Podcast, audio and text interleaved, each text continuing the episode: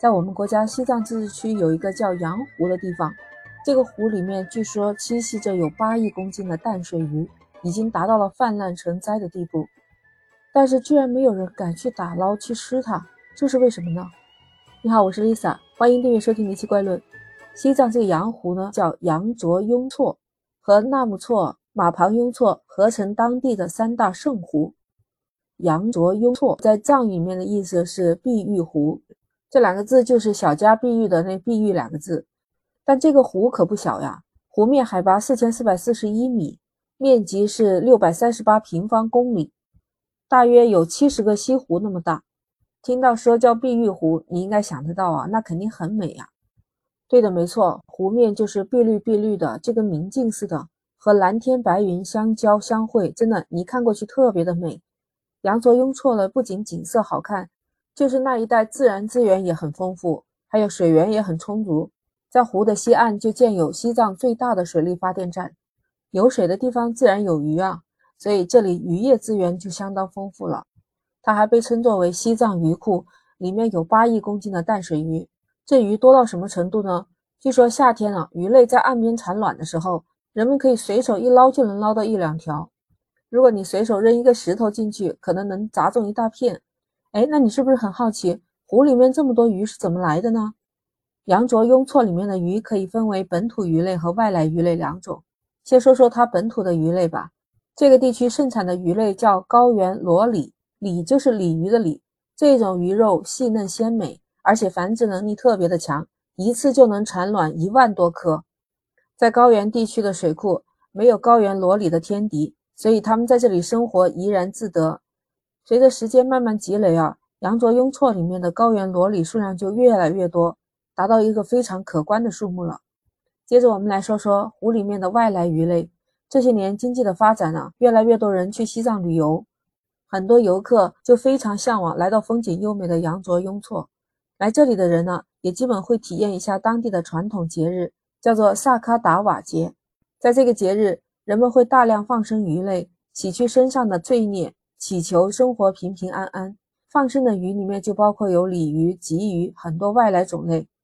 那在这个湖里面，因为水质特别好，没有污染，浮游生物也多，再加上没有鱼类的天敌，所以也给鲤鱼和鲫鱼提供了非常好的生存空间。所以很快湖里面的鲤鱼和鲫鱼就特别的多。据说这里面的鱼非常的鲜美，尤其是高原裸鲤。不仅仅肉质鲜美，还几乎没有鳞片，使用起来又很方便。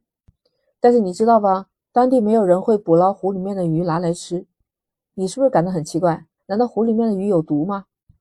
其实不是这样的。藏族人民他们不吃羊卓雍措里面的鱼呢，是和他们风俗习惯有关的。之前有说到嘛，羊卓雍措是三大圣湖之一，有关于它有很多相关的典故和民俗。藏族人民每年都会举行转湖。这是人们为了求功德、洗去罪孽举行的一种仪式。但凡圣湖里面长大的鱼，对于藏族人民来说也是需要尊重的，所以不会有人去捕捞湖里面的鱼来吃。还有一个原因，藏族人民的饮食习惯，从古到今，藏族人民就很少吃鱼肉，他们更多的是吃牛肉、羊肉那些家禽里面的肉。尽管现在小部分藏族人民偶尔也会吃吃鱼肉，但是传统还是没有改变。不习惯吃鱼的他们当然没有必要去捕鱼了。最后还不得不说到藏族人民有一个传统叫水葬，葬就是葬礼的葬。就当地人他们认为鱼是通灵性的，是灵魂的摆渡人，可以让去世的人通往极乐世界。所以当地只要有人去世，选择水葬呢，那就会把遗体直接放进河流、湖泊这些地方。就是到了现在流行火葬以后。当地的人还是会把去世的亲人的骨灰撒到河口、湖泊。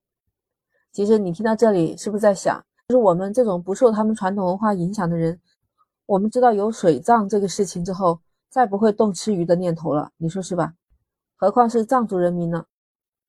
当然，这些说的都是主观原因，那其实也有客观原因的。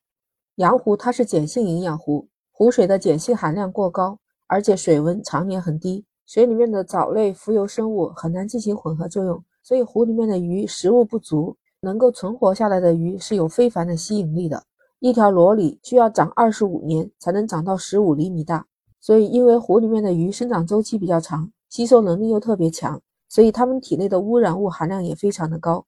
研究发现，它们体内含有一种叫 DDT 的物质，不知道你知不知道啊？DDT 我知道就是一种毒药，就是我们国家以前农业上用到过这种杀虫剂，能毒死人，特别厉害。不过后来因为它有大量的致癌物质，所以就再也没有用了。虽然我们国家很少用到了，但是我们的邻国印度经常是广泛使用的，所以给我们国家也带来了一些危害。因为大陆刮的西南风啊，会把这些有毒的物质随着空气运送到青藏高原。